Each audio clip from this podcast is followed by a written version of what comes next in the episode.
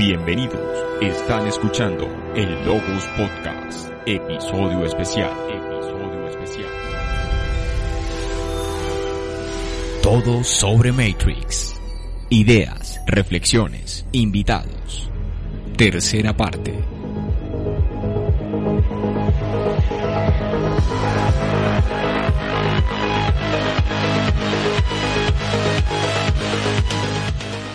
Hola, ¿qué tal amigos? Bienvenidos a un nuevo episodio de Logos Podcast, un nuevo capítulo hablando de The Matrix.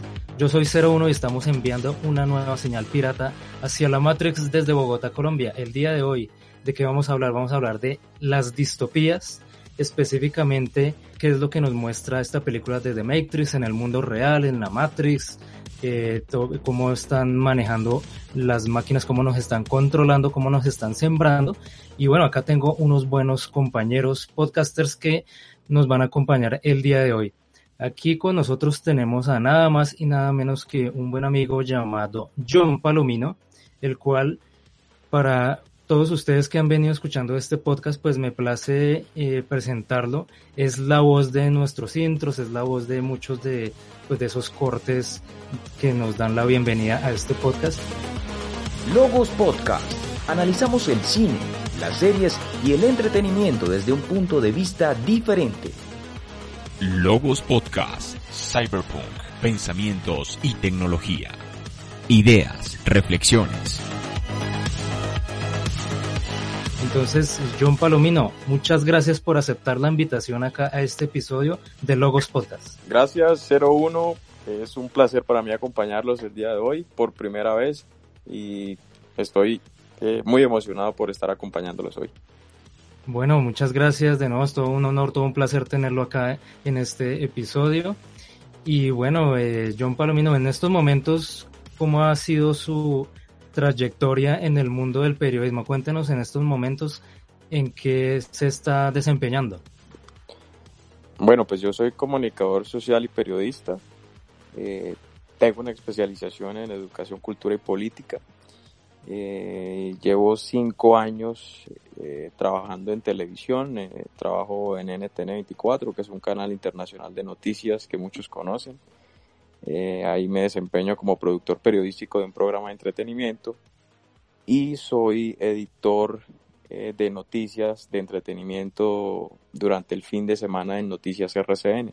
Eso es en lo que me desempeño en este momento. Bueno, perfecto, muchas gracias y bueno, toda una trayectoria muy importante. Y bueno, acá tenemos nuevamente en el Logos Podcast a Sarek. ¿Cómo está? Muy bien, muy bien, muchas gracias. Con Sarek hemos grabado algunos podcasts, hemos hablado de hackers, hemos hablado de una serie de Netflix llamada Altered Carbon, totalmente recomendada. Y bueno, nuevamente como siempre, Nactu, bienvenido. Hola 01, muchas gracias por invitarme de nuevo al, al Logos Podcast y bienvenidos a los podcasters invitados. Perfecto, bueno, entonces esto es nuestra presentación del día de hoy, distopía en la película The Matrix.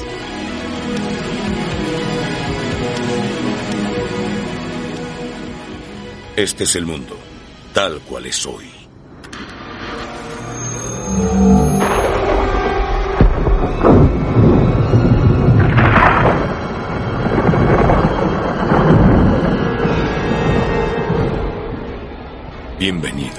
Al desierto de lo real. Están escuchando el Logos Podcast.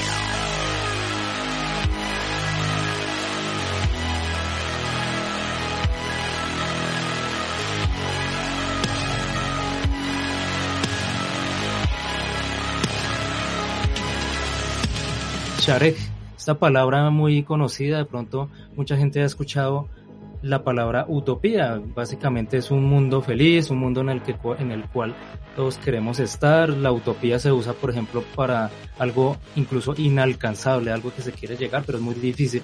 Pero entonces, distopía, ¿qué sería, Sharek? Cuéntenos un poco. Pues distopía es el antónimo justamente a utopía, pues utopía es una palabra con origen griego que significa el no lugar, como el, el lugar que no puede existir. y al aplicarle pues el prefijo dis es la negación de eso, de, de lo que es un, el concepto de utopía. Entonces, eh, en palabras más sencillas, pues viene a ser una sociedad totalmente indeseable, al contrario de la utopía, que es una idea totalmente perfecta, deseable, de bienestar, la distopía viene a ser lo contrario, una sociedad donde todos los valores están invertidos. Me daré unos ejemplos que se le vengan a la mente, de pronto en alguna película, en algún libro o en algún videojuego. Ejemplos de distopías.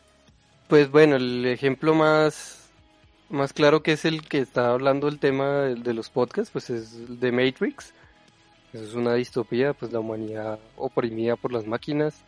Otro ejemplo es la serie Alter Carbon, que que ya vimos, en donde pues todos los valores están invertidos y el valor de la misma vida se ha perdido. Eh, las, los libros, las novelas y, las películas de Blade Runner, eh, pues en donde también hay un conflicto entre las máquinas y demás.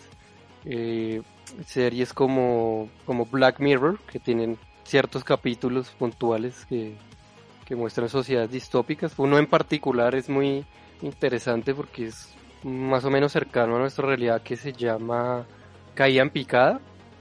Ese es un ejemplo perfecto, que es una sociedad donde toda la gente es valorada por los likes que tenga en redes sociales.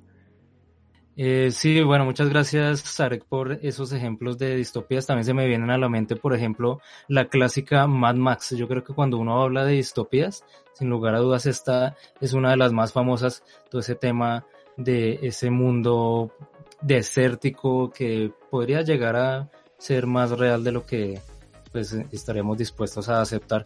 Entonces, sí, el tema de las distopías, esa sociedad eh, o ese mundo en el cual no queremos estar, hay unas distopías también muy famosas, por ejemplo, el libro de 1984.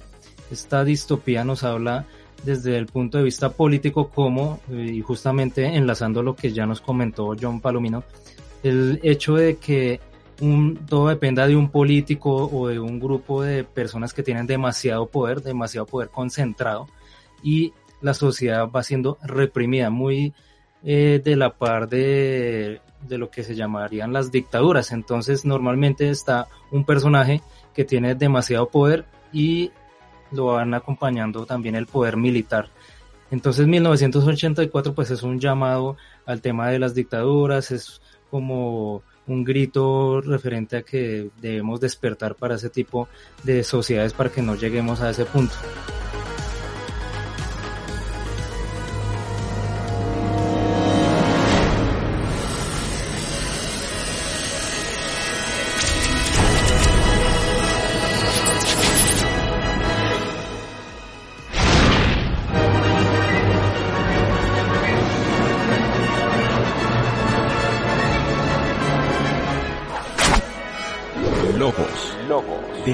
Conocimiento, razonamiento o reflexión.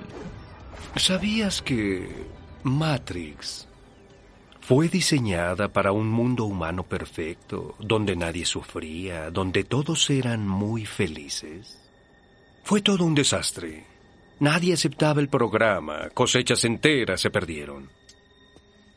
Unos pensaban que carecía de idioma programable para describir su mundo perfecto, pero yo pienso que, como especie, los seres humanos definen su realidad con amargura y sufrimiento.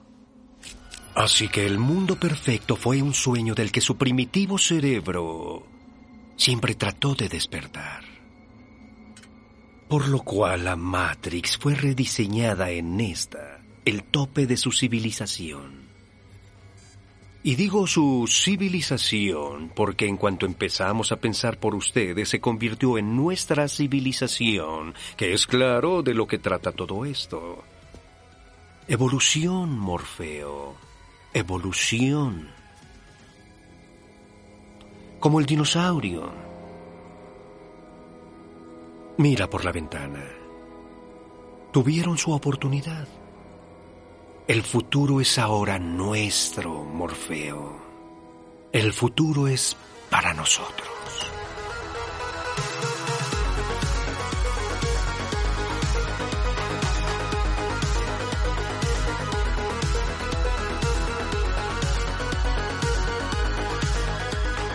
Y bueno, perfecto. Entonces, este preámbulo hemos hablado de las de unas distopías muy famosas y curiosamente en Matrix hay una parte que me parece muy importante y es la conversación que sostiene el agente Smith con Morfeo, en el cual nos dice lo siguiente, nos cuenta cómo la primera versión de Matrix era una sociedad perfecta.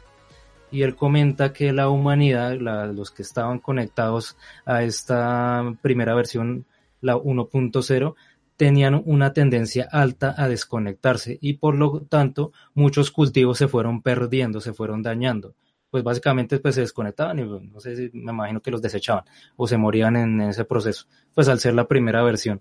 Entonces uno se pone a analizar por qué la humanidad en este tipo de, de posturas filosóficas podría llegar a rechazar un mundo ideal, un mundo feliz. Digamos que sí estuve de acuerdo como en ese planteamiento, o sea, fue como algo que yo vi por sentado que claro que iba a ser así, porque las máquinas, digamos, y, bueno, y, las personas de pronto, dependiendo con las experiencias que ya han tenido, no comprenden lo que puede ser la realización y a veces, por ejemplo, una persona cree que tener mucha plata es la felicidad o ser muy famoso o ser un empresario exitoso, pero en realidad no saben qué es lo que en el fondo los va a hacer completos, por cambiar esa palabra de ser feliz, ¿no?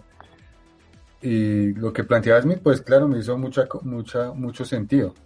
Y yo me imaginaba algo como de pronto un poco más exagerado, como de pronto un mundo estilo Disney World y toda la gente viviendo como en esa película de Disney, como no sé, como en una película de florecitas y arcoíris y claro, la gente iba a reventar, o sea, se iba a reventar. Claro, imagínese. Lo, que, lo que pasa es que esa temática recurrente en la propia definición de lo que es una utopía y una distopía está muy enraizada en lo que en Occidente, entendiendo Occidente como las culturas eh, que heredamos la influencia greco-romana, eh, valoramos mucho y es el individualismo, la libertad, la capacidad de decidir. Entonces, en todas las distopías, inclusive en esa, pues lo que se ve es como, como venga, estamos pues, limitando la capacidad de decisión de la gente. De hecho, eso es todo el tema filosófico de la película de Matrix. El, tema sobre la decisión, la capacidad de decisión. y es por eso, es porque nuestras culturas eh, greco-romanas siempre han estado muy, muy influenciadas por ese tema de la libertad, sobre todo desde el Renacimiento, desde que hubo toda esa rebelión contra, contra la imposición de la religión católica y cristiana en Occidente, pues que hablaba era que había que seguir era la voluntad de Dios y no la de uno mientras que pues otras personas empezaron a, ver los ideales romanos y griegos y decían como no, yo quiero tener mi propia mi propia capacidad de decidir. Inclusive en los griegos es, es muy fuerte ver eso en el sentido de que su, su mitología también giraba en torno al hecho de que eh, los seres humanos luchaban por sobreponerse a la voluntad de los dioses y que los dioses envidiaban la capacidad del hombre pues de decidir y de morir sobre todo. Entonces, eso es lo que ha marcado esas distopías y eso es lo que se refleja, por ejemplo, en eso, en que uno vea un mundo, que un mundo feliz, pues no, donde uno no tiene que decidir nada ni nada, pues es ajeno a nuestros valores, básicamente, y por eso, por eso genera, genera esa parte.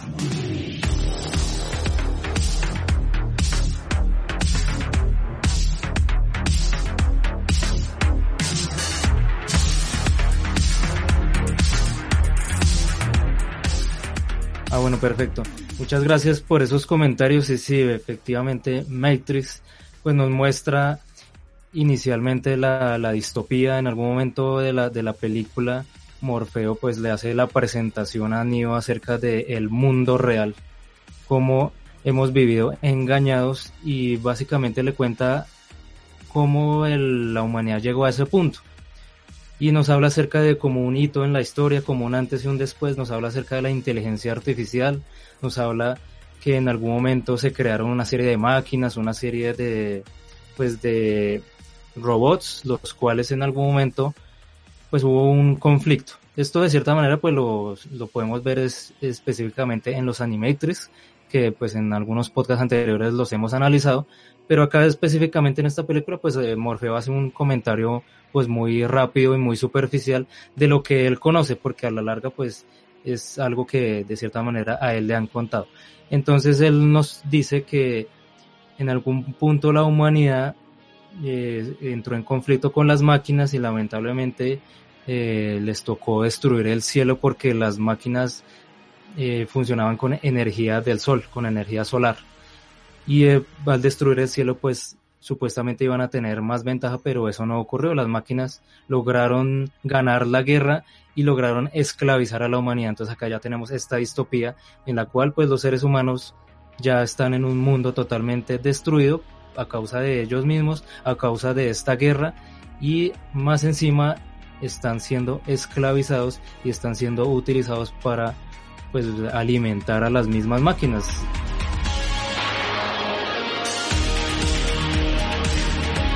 Están escuchando el Lobos Podcast, episodio especial, episodio especial. El cuerpo humano genera más bioelectricidad que una batería de 120 voltios y más de 250.000 UCBS de calor corporal. Combinados con una forma de fusión, las máquinas encontraron toda la energía que necesitaban.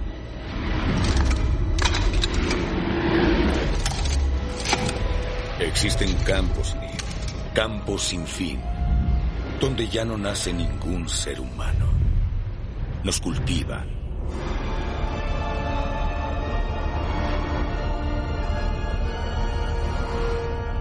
Durante mucho tiempo yo no lo creí.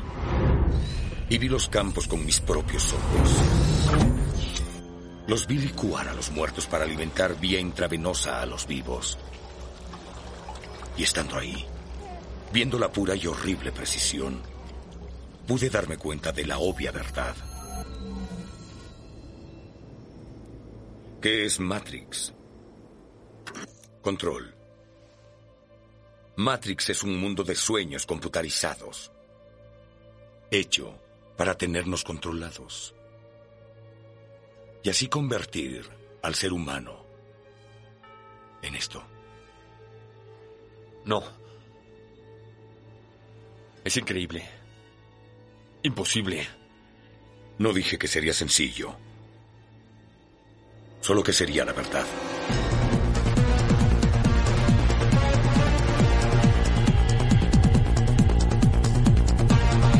Ideas, reflexiones. De acuerdo a la película y asumiendo pues eh, que, es, que el tema sea verosímil, pues los seres humanos vamos a hacer baterías de, de, estas, de estas inteligencias artificiales. Y en algún punto pues es eh, complejo ya como le meten el tema del software y el tema de la realidad virtual para que las personas que están conectadas a, estos eh, o a, estos cómo se dice a, eh, estos sembradíos pues puedan tener una, una vida entre comillas plena. Entonces los cultivos, los cultivos exacto gracias. Sharek usted cómo vio este planteamiento pues tan no sé tan marcado tan fuerte y sorpresivo en esta historia de Matrix que la humanidad pues perdiera por un lado y que fuera esclava de las máquinas y que fuéramos prácticamente comida, entre comillas, de, estas inteligencias artificiales. ¿Cómo vio este planteamiento? Lo vi como el resultado inevitable de la evolución. ¿La evolución? ¿Por qué? Porque, pues si una especie, eso es lo que ha sucedido a través de, de toda nuestra historia y prehistoria cuando una especie en la naturaleza resulta superior a otras eh, para adaptarse y para sobrevivir eh, y puede beneficiarse de las otras, siempre lo ha hecho. Ese es el camino de la vida y de la evolución. Y en este caso, si nosotros creáramos máquinas pensantes que son más fuertes y tienen mayor capacidad cognitiva que nosotros, pues lo más probable es que o nos exterminen, como hicimos nosotros con los neandertales, o nos esclavicen, como hicieron las sociedades europeas con las sociedades africanas cuando los vencieron en las guerras de colonización. Entonces, pues sí, cuando yo vi eso dije, pues sí, esa es la naturaleza, básicamente es lo que pasaría si, si una sociedad superior ajena a nuestros valores y a nuestra moral nos encuentra. Sí, estoy totalmente de acuerdo con eso. Eh, no tú. Sí, no estoy de acuerdo con eso, aunque uno no sabe, digamos, el la, mentalidad de las máquinas, ¿no? Porque nosotros como humanos estamos acostumbrados a que el, débil es conquistado, pero de pronto las máquinas evolucionen y simplemente se vayan del planeta o algo. y se acaba la fiesta y se van, se van a otro mundo y ya. Ah, bueno, perfecto. Eh, sobre este tema de las inteligencias artificiales y cómo nos van sobrepasando, eso es una realidad inevitable. Por ejemplo, eh, yo no recuerdo si fue este año o el año pasado, John, que yo vi una noticia en la cual mostraban como las profesiones que en algún momento en el futuro podrían llegar a desaparecer. Y le cuento que el periodismo era una de ellas y me pareció curioso que en algún momento una inteligencia artificial o un software podría llegar a crear noticias o por ejemplo actualmente hay una plataforma de Google que se llama Google News que básicamente es una, unos algoritmos de los cuales van buscando noticias en internet los van mostrando. ¿Usted qué opina de esta evolución o, o, o si de pronto le llegaría a preocupar que unas inteligencias artificiales podrían llegar a sobrepasarnos? No, no resulta ser tan descabellado. Yo creo que es, es muy probable, es muy probable y, y creo que yo ya lo estamos viviendo en carne propia.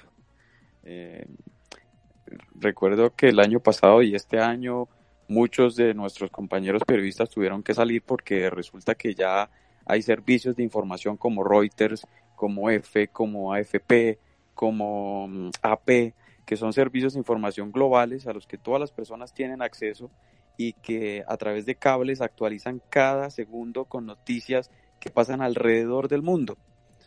Eh, y que, bueno, realmente yo creo que la figura de periodista no va a desaparecer eh, y por eso apareció una figura que se llama periodista ciudadano y es que todos nosotros, incluso ustedes, pueden ser periodistas. Y gracias a, esas agencias de información, eh, todos los periodistas ciudadanos pueden generar sus propios contenidos y compartirlos eh, en, estas agencias de información. Eh, como tal, la figura de periodista, el que estudia, el que se sacrifica, sí creo que va a desaparecer y creo que ya está desapareciendo y que ya se está sacrificando mucho, eh, pero como tal, creo que se va a diversificar el tema del periodismo alrededor del mundo. El tema de las agencias de información, lógicamente que también sacrifica mucho el trabajo de quienes en algún momento eh, luchamos para conseguir un título universitario en esta carrera, pero como tal la figura de, la persona que informa eh, se, va a, se va a diversificar mucho más en el mundo y, y, lógicamente que no va a aparecer, no va a desaparecer. Sí, perfecto. Y eso es un ejemplo claro de cómo la tecnología pues nos ha estado invadiendo. Yo sé que de ahí podemos eh, mirar muchos otros ejemplos en otras industrias, en otros eh, gremios, bueno, ahí es una parte vital que The Matrix pues nos muestra cómo efectivamente la inteligencia artificial pues llegó a unos niveles tales que nos sobrepasaron y ya nos tomaron como comida, como ya mencioné un poco entre comillas, que nos esclavizaron, nos están controlando y nos tienen sometidos mediante una realidad virtual. Y hablando ya de la realidad virtual, de, hablando de The Matrix como un sistema de control, Sarek, ¿usted cómo vio esta propuesta también que nos dice The Matrix acerca de una realidad en la cual pues las personas van siendo sometidas mientras que en el mundo real pues nos van sacando pues la pues la, la electricidad y toda esa parte pero entonces ese planteamiento de una realidad como un control ¿Usted sí lo ve factible en algún momento que podamos llegar a ser esclavizados de esa manera que nuestro cerebro pueda estar conectado a una, a una realidad virtual? Pues sin necesidad de que estemos conectados a una realidad virtual, todas las corrientes ideológicas desde el inicio de la humanidad han sido una manera de control, ¿no? Entonces, pues creo que sí, de ser posible, sí, sí sería posible. Sí, totalmente, la religión como tal. La religión, ¿por qué? Cuéntanos, Natu. No, es que no quería interrumpir a, a Zarek, sino que termine la idea que él estaba diciendo. Ah, bueno, pues sí, ya que lo menciona, pues la religión y en general todas la- las ideologías siempre buscan mantener el- los medios de producción y, y mantener el estatus de poder de los que lo tienen. Entonces, eh, eso es, en cierto modo es una manera de, control de la, de la sociedad. Lo que pasa es que yo he pensado mucho y, y, claro, uno, digamos, pensando en que uno quiere ser libre y, que entre uno más capacidad de decisión tenga, mejor y, y, y demás, pues uno piensa en la idea del control y dice, uy, no, terrible. Pero, pero si usted mira siempre los seres humanos como seres sociales que somos, siempre tendremos a formar estructuras de autocontrol, de una, de una forma u otra, sea que le deleguemos el poder a otros para que hagan lo que ellos quieran, o que digamos, no, yo no quiero delegárselo tanto, también quiero participar, como es ahora en la democracia y demás. Pero creo que la necesidad de una estructuración de la sociedad es parte de nuestra naturaleza. Y, y así, asimismo también lo es el hecho de que no nos queramos dejar controlar. O sea, siempre hay individuos dentro de nuestra sociedad que no quieren dejarse controlar, que quieren ser libres, y otros que además de querer ser libres, pues quieren controlar a los demás.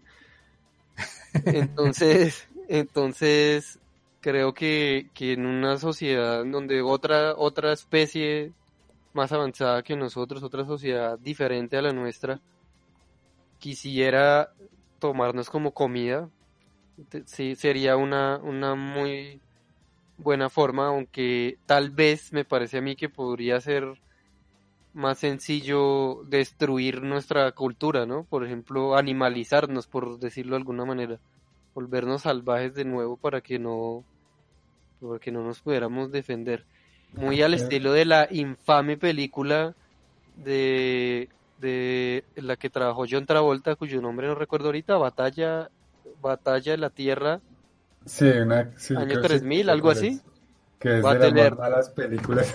Sí, es la, es la, es considerada la peor película de la historia, pero en esa película pasa eso, ¿no? A los humanos los tienen es, es como devueltos culturalmente a un estado salvaje y pues son muy fáciles de controlar para una civilización Sí. avanzada. Ahí me hizo recordar que hace poco estaba escuchando un podcast de Diana Uribe sobre, sobre la Segunda Guerra Mundial cuando los nazis estaban invadiendo a Pero, Rusia. Natu, qué pena se le escucha con ruido de fondo. Sí, está pasando un avión. Entonces esperemos, esperemos. Listo. Por- Cuéntanos, ¿Me avión? ya. Prosiga. Eh, no, pues me hizo acordar de, de ese podcast de Diana Uribe que habla de la, cuando los nazis están invadiendo a Rusia y hay una ciudad, creo que es Stalingrado, que ellos la bloquean para que no en- ingresen alimentos y empiezan a los rusos a padecer hambre y pues el objetivo de los nazis era para no gastar recursos militares eh, exterminando a los rusos, porque ellos querían exterminar a todo el mundo. Eh, era que ellos pues se volvieran animales y por la necesidad del hambre se, se mataran entre ellos, entre los propios rusos, pero en la, creo que es Stalingra- Stalingrado.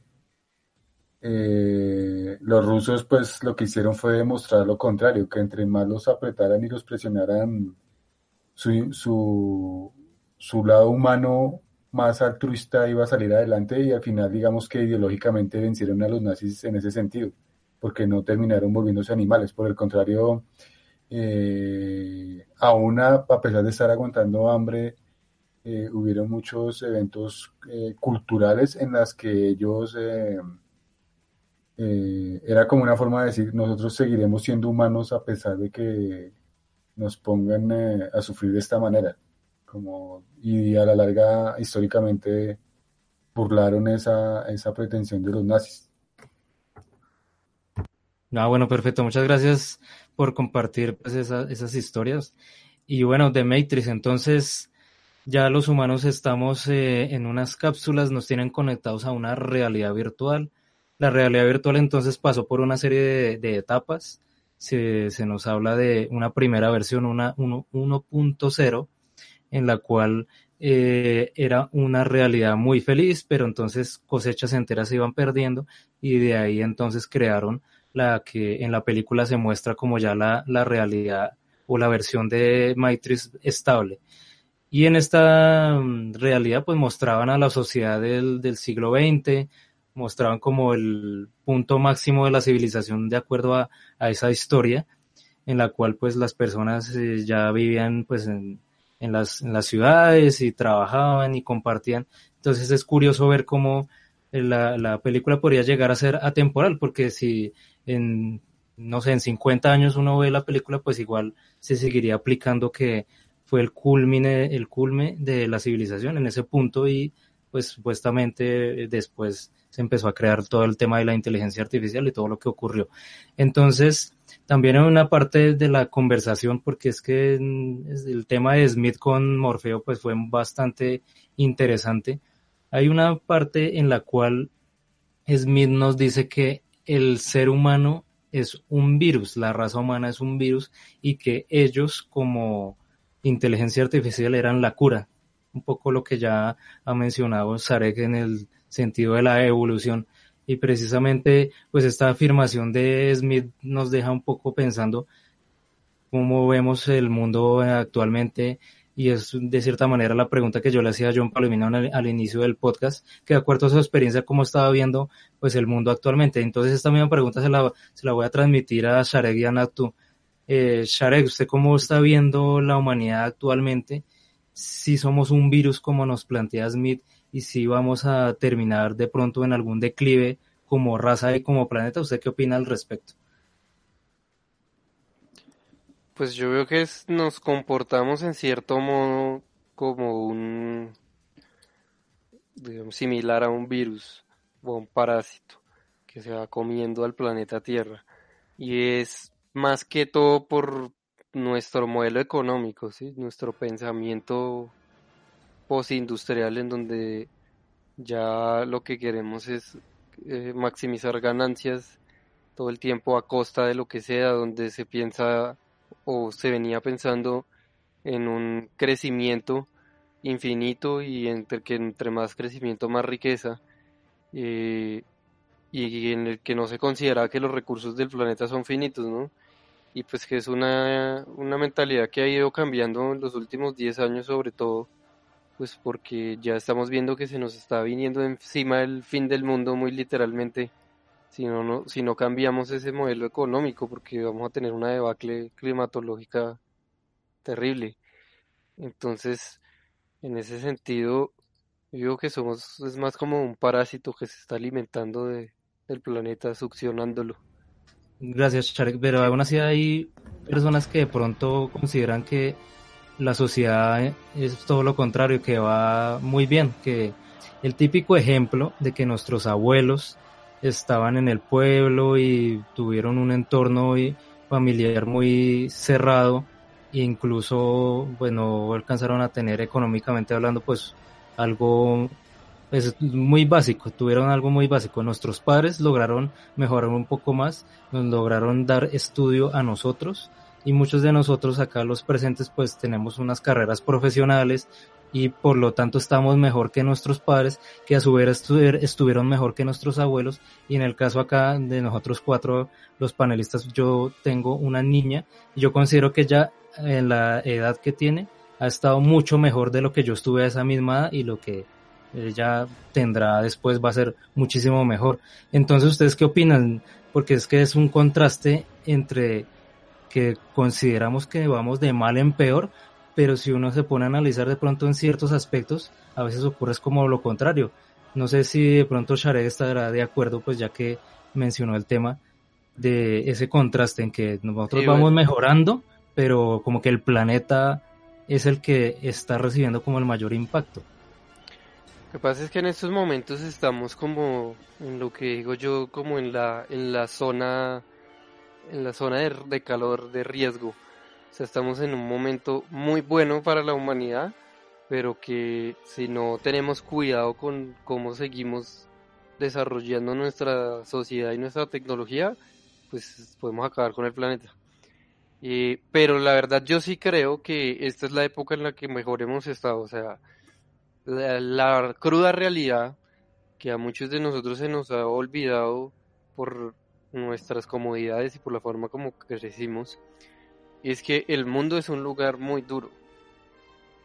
La supervivencia en el planeta para todas las especies es muy dura.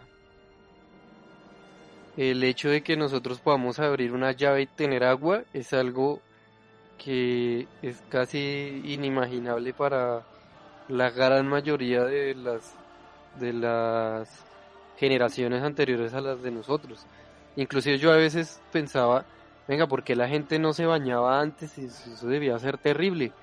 Pero luego decía, bueno, y si usted le tocaba caminar cuatro horas para ir a conseguir agua y tenía que decidir entre tomársela y bañarse, pues era preferible tomársela, ¿no? Sí, totalmente, y eso pasa... um, Entonces sí, yo creo que sí, estamos en la en el momento de mejor bienestar, de mayor bienestar, perdón, el momento de mayor bienestar para unos sectores de la sociedad, ¿no? Porque pues hay otras partes del mundo y inclusive en nuestro propio país que la gente todavía está viviendo como en esas épocas, ¿no?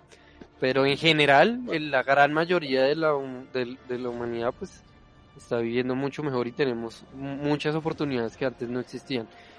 El problema cuál es que si no sabemos cómo administrar eso, si no respetamos a la naturaleza en ese sentido de que este es un mundo duro y que nos lo hemos hecho mucho más fácil con nuestro intelecto, eh, vamos a perder todo eso porque pues vamos a acabar con el planeta y, pues no hay otra tierra donde ir.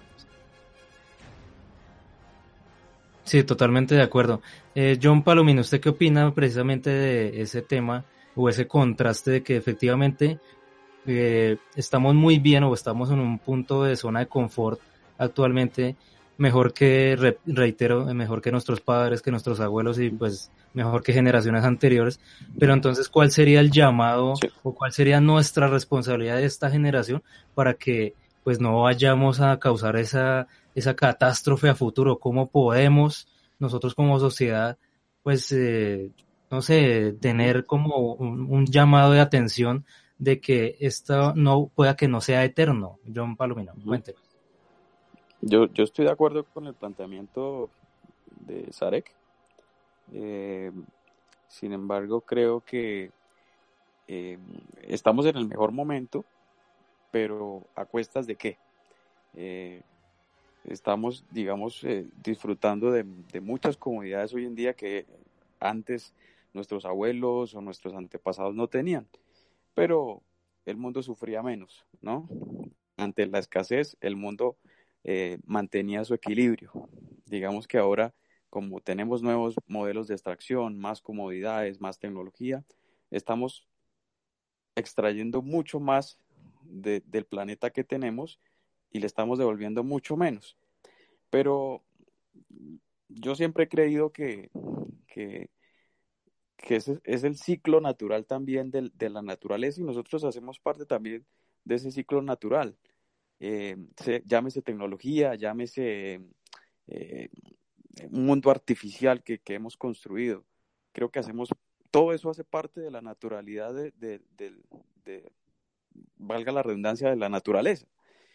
Y es que eh, el mundo tiene un ciclo natural y en algún momento se va a acabar, em, pero, pero no quiere decir que pues, eh, todos nuestros esfuerzos por acabarlo y nuestra falta de inconsciencia eh, sea el mayor motivo para que se acabe. Creo que en algún momento todo esto va a terminar y creo que lo que estamos haciendo va a ser el, menor motivo posible para que, para que eso pase. Eh, y la naturaleza ha demostrado que es cíclica y, y- en algún momento todo esto va a acabar eh, y, nosotros no vamos a poder hacer nada.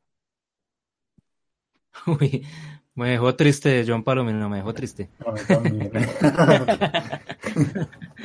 Nada, ¿tú qué opinas entonces de este tema expandiendo las ideas de Sarek y de John Palomino sobre si actualmente estamos muy bien, pero entonces cuál sería nuestra responsabilidad, cuál sería el llamado de atención para esta generación y, y las generaciones futuras. Sí, pues yo creo que sí hay una responsabilidad porque, o sea, pues sí, o sea, el mundo sí tiene un ciclo y se va a acabar, el sol se va, se va a acabar un día, o la galaxia se va a comprimir, pero digamos que, que eso es como tanto como, decir, no, es que un día me voy a morir, entonces me voy a matar ya, o sea, o, me voy a volver un vicioso así, estilo estrella de rock, porque me voy a morir un día, pues sí, pues son formas de ver la vida, ¿no? O sea, dentro de, dentro de mi preferencia personal, yo prefiero vivir una larga y buena vida que una cortica acelerada que a veces se, se fantasea de que es buena, pero no lo es tanto, porque no, no sé, o sea, como vivir con responsabilidad la vida, ¿no? Entonces, por más que la tierra se vaya a acabar, pues no, la idea no es consumírsela, no es eh, tragársela toda en un par de generaciones, pues no es como, como la idea, digo yo, ¿no? Eh, y sí, yo creo, también estoy de acuerdo con Sarek en el sentido que mm, sí estamos viviendo en, en la mejor época. De hecho, ahorita hay tantas series que hablan sobre la Edad Media o que están como en ese mundo tipo Edad Media, o los juegos de rol o los juegos de así como World of Warcraft, en los que pues la, como que el ambiente es la Edad Media y no como que inicialmente sin plantearse nada, dice, uy, chévere vivir en esa época y ir con su espada y su arco. Pero ya, mm, ya profundizando un poco en el tema lo que decía Sara, que hay gente que hasta la propia monarquía a veces era muy cochina porque no tenía la infraestructura para bañarse. O hacían cosas muy... No, y también porque creían que si se bañaban, sobre todo con agua caliente, eh, se le entraban por los poros los espíritus malignos.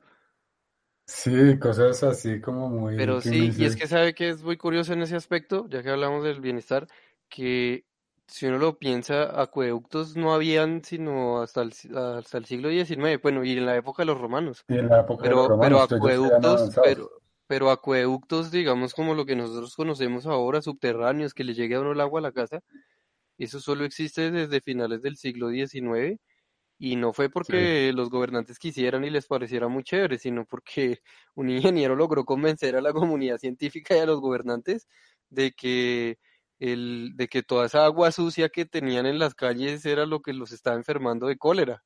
Eso fue en Londres, en la crisis del, del cólera de Londres de, de, los 1800. Sí, de hecho hace poco leí que, por ejemplo, en México, no sé, creo que fue en México que allá dicen aguas cuando algo va a pasar. No sé si vieron ahí el chavo del 8 que iba a pasar eh, a alguna cosa y el que estaba digamos, observando, decía aguas, aguas, y que leí que ese dicho viene es porque, no sé qué tan cierto sea, pero es chistoso, de que como no había acueducto, entonces hacían, orinaban en un balde y cuando lo, lo botaban en la calle, entonces decían aguas, aguas, para que la gente no se alertara y no pasara mientras se mientras botaban los orines. Sí, eso es totalmente cierto. Eso es totalmente cierto. En, España y creo que acá en Colombia se decía era agua va y lo tiraban por la ventana. Entonces por eso era que gritaban para que no hubiera nadie, nadie abajo que le fuera a caer los orines.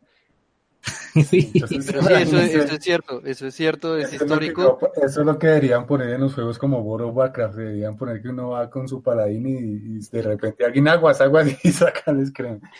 Sí, es más, si, esos juegos fueran más realistas, las calles de las ciudades estarían todas llenas de, de excremento. Es, o en Game, of Thrones, más... Game of Thrones deberían ir, eh, por ejemplo, Daenerys caminando y pisó mierda de humano, una vaina.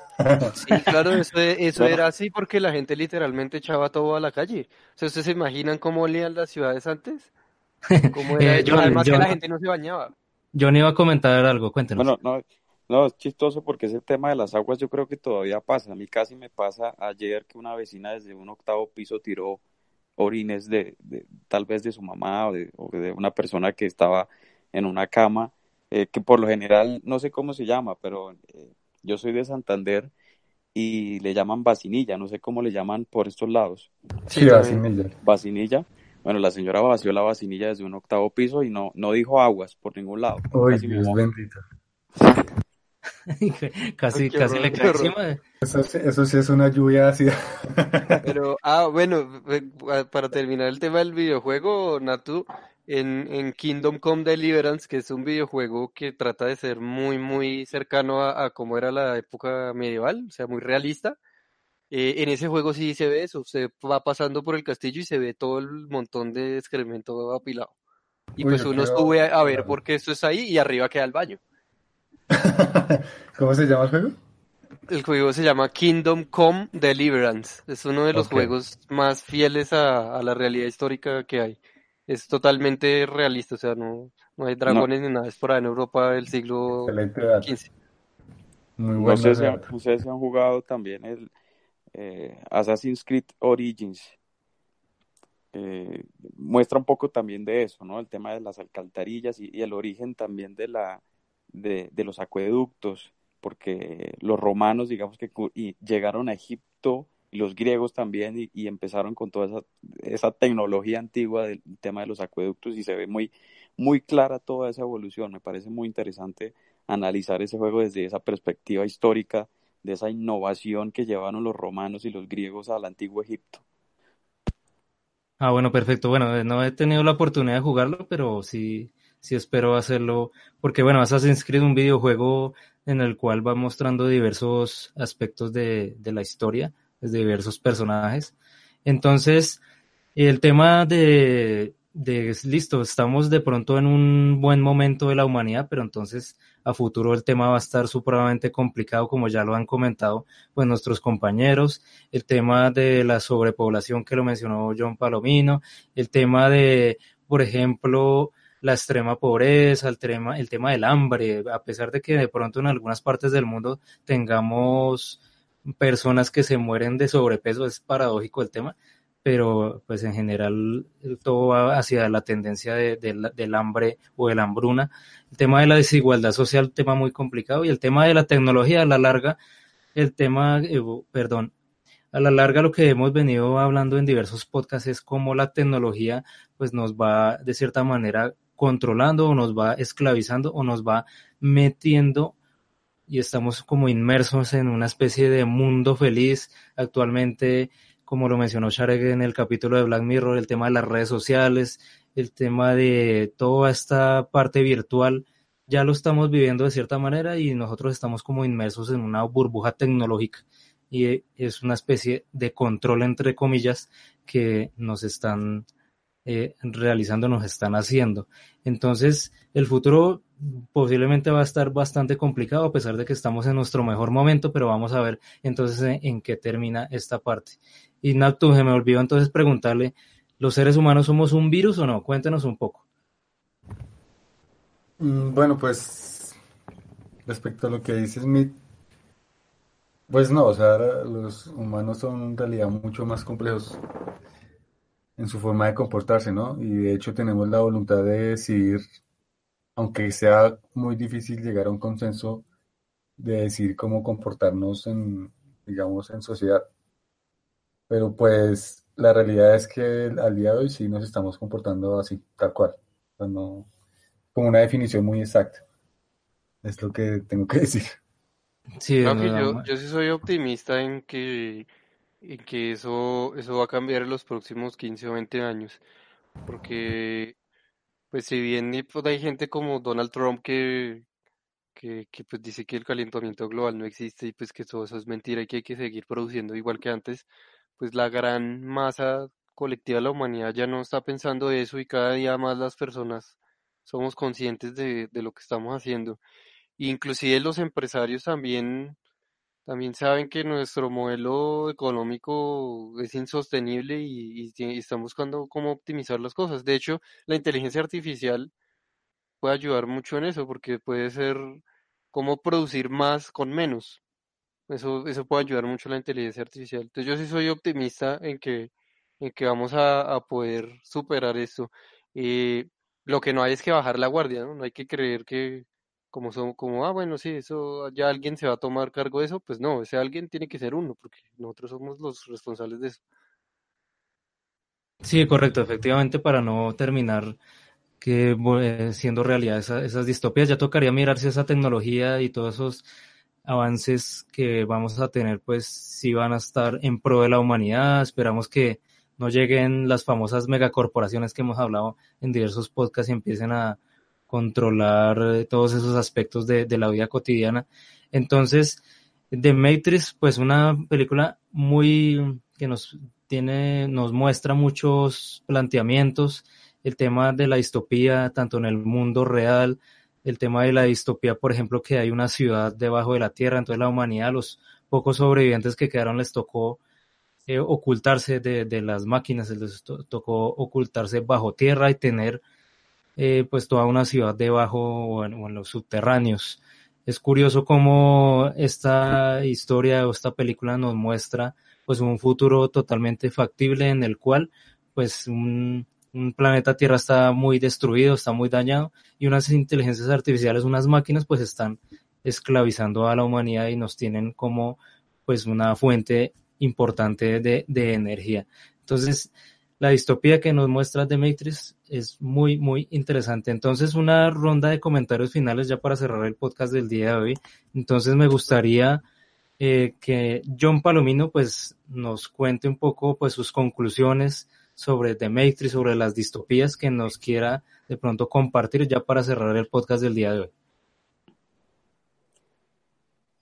Eh, bueno, pues yo, yo lo que creo es que ya eh, Hoy estamos viviendo algunas distopías, digamos el tema de Siria, el tema de Venezuela tampoco se aleja mucho del, del tema eh, eh, y mucho tiene que ver eh, la, las decisiones políticas eh, en el mundo que también son responsabilidad de nosotros. Entonces, creo que, que va a ser, va a ser mucho más complicado ahora en adelante, si bien, eh, y estoy de acuerdo con Sarek, lo que decía del tema, vuelvo y lo repito, de que ahorita vivimos con más comodidades, creo que también la comodidad nos hace un poco de daño, ¿no? Porque también nos limita un poco esa, esa capacidad de decisión y esa capacidad de, de influir en los demás para tomar mejores decisiones y evitar caer en esos problemas que a la final muy seguramente nos van a llevar a, a, a distopías en, en mayor o en menor medida. Bueno, perfecto. Muchas gracias, Natu. Algunos comentarios que de pronto se nos hayan escapado y que nos quiera compartir. No, pues que sí, digamos, en, eh, de alguna forma usar la comodidad que tenemos para, para cambiar el, el, el rumbo de las cosas, pues tal como han estado viniendo, no no prometen un buen futuro. Entonces, eh, ya que vivimos en tanta comodidad, pues usar el tiempo que tenemos y, los recursos para orientar las cosas. Y si es posible lograr un equilibrio entre tecnología y, y, el ambiente natural, ¿no? Pero pues hay que, como dice Sarek, trabajar para lograr ese equilibrio y, no esperar a que alguien... Eh, venga a decir cómo hacer las cosas, sino cada uno en su, en su, en su rutina y en sus cosas ir aportando a, a, a cambiar esas cosas, ¿no? Ah, bueno, perfecto. Sharek, algunos comentarios, algunas reflexiones que nos quiera compartir.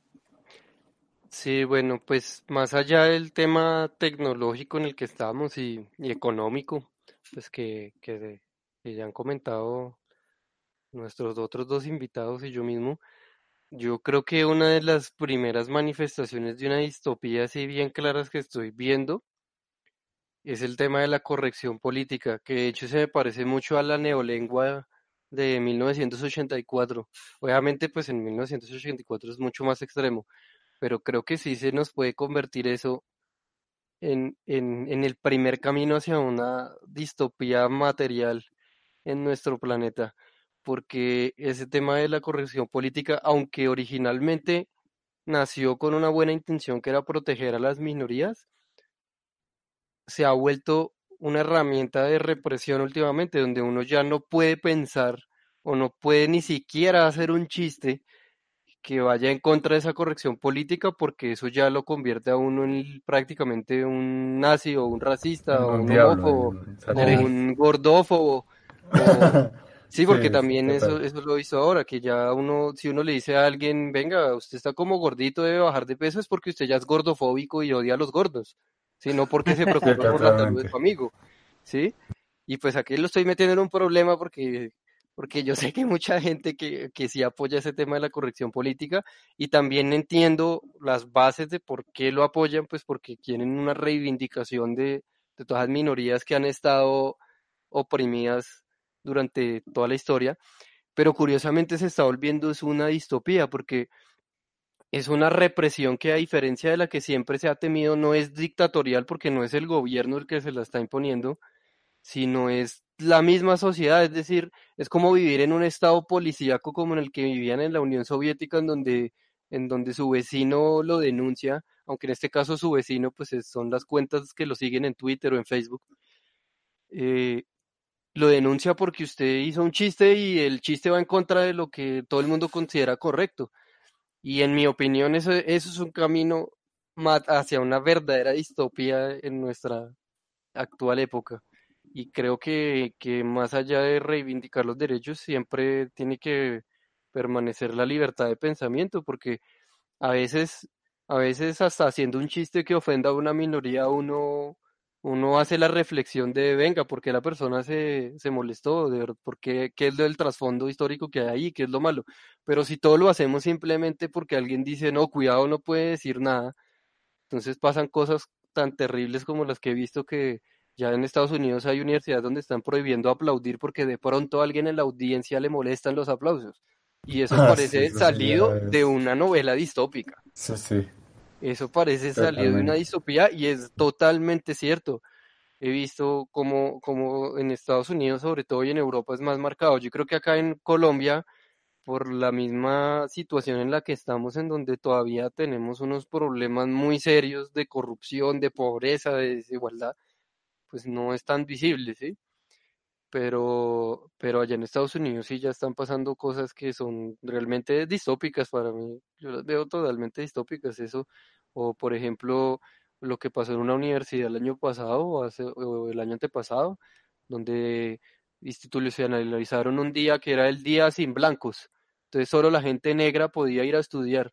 Y un profesor dijo, no, pues yo, esto es como una cuestión simbólica, yo vengo a dar clase y los estudiantes lo encerraron en un salón y prácticamente lo torturaron porque no lo dejaban ir al baño, no les daban comida y nada, y que, que usted porque ha venido a la universidad y hoy el Día de los Negros.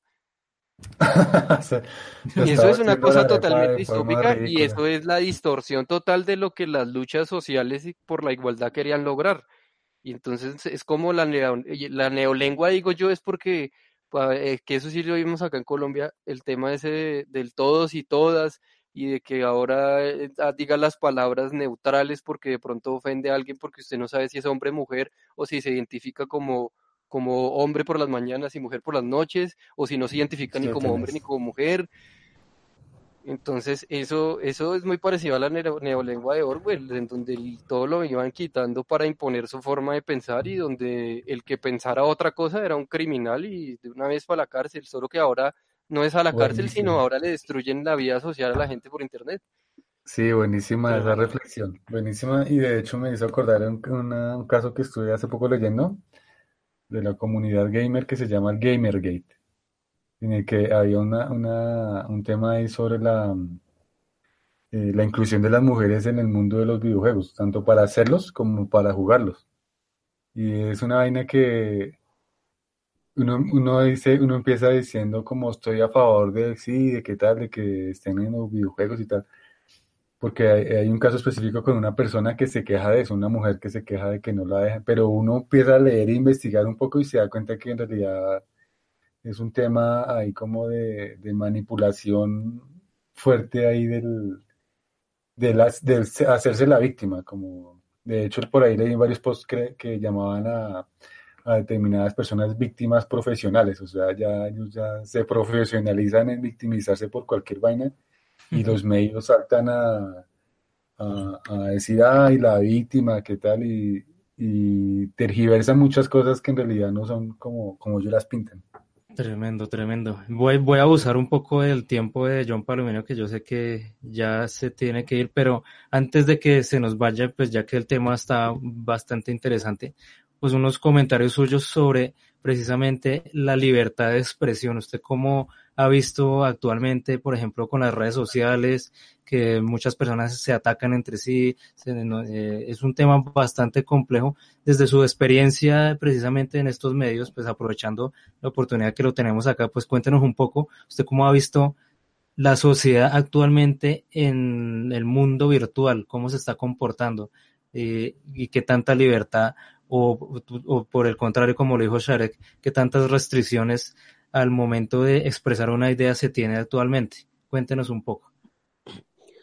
Yo lo que creo es que esas restricciones de las que hablaba Sharek em, son la respuesta a la proliferación de la, de la libertad de expresión, porque ahora eh, no solamente uno se puede expresar en un medio de comunicación, como solamente pasaba antes, ahora uno se puede expresar de mil maneras posibles a través de Internet y lógicamente sigue eh, eh, los medios de comunicación. Ya no hay solamente censura en los medios de comunicación, sino que eh, la misma sociedad va encaminando la censura hacia otras, hacia otras formas y es precisamente lo que estaba diciendo Sarek sobre ese tipo de censura a, las expresiones cotidianas que normalmente usábamos hace algunos años. Em, en, el tema de, libertad de expresión, mm, lógicamente que, ahora somos mucho más libres de decir lo que queramos, pero siempre la sociedad va a buscar la manera de, controlar todo eso que decimos y, de una u otra manera eh, ciertos grupos van a formalizar eh, la manera de, de, controlar esas, ese tipo de situaciones y todo lo que decimos a través de los medios que tengamos para comunicarnos. Ah, bueno, perfecto. Bueno, nuestro amigo John Palomino, que ha aceptado la invitación para este podcast hablando acerca de las distopías, hablando acerca de The Matrix. Muchísimas gracias por participar el día de hoy y esperamos tener la oportunidad de volverlo a tener acá en el Logos Podcast. Bueno, nada, muchísimas gracias por la invitación y espero eh, la, próxima, la próxima vez también poder participar con ustedes y ser, eh, pues hacer aportes mucho más valiosos eh, y estar un poco más acorde con lo, con lo que ustedes vienen tratando en los últimos, en las últimas entregas de podcast. Bueno, muchas gracias John Palomino y bueno, aquí también le voy a dar las gracias a Natu, como siempre, hablando de tecnología, hablando de distopías, hablando de, de Matrix. Muchas gracias por participar en el día de hoy. Gracias por la oportunidad y el, por crear este espacio y nos veremos en futuros podcasts. Bueno, muchas gracias. Y bueno, como siempre, Sharek, muy amable por estar acá conversando acerca de The Matrix y de las distopías. Y también esperamos volverlo a ver muy pronto. Muchas gracias, 01, por la invitación. Y, bueno, entonces me... Con ustedes. sí, muchísimas gracias a todos ustedes por participar el día de hoy. Hemos hablado pues de temas muy interesantes, de las distopías, hemos reflexionado acerca del futuro, del pasado, del presente y del futuro. De hecho, ha sido un tema muy interesante todo lo que hemos conversado el día de hoy. Y bueno, me despido, soy 01, hemos enviado esta señal pirata hacia la Matrix desde Bogotá, Colombia. Y un saludo para todos ustedes. Chao.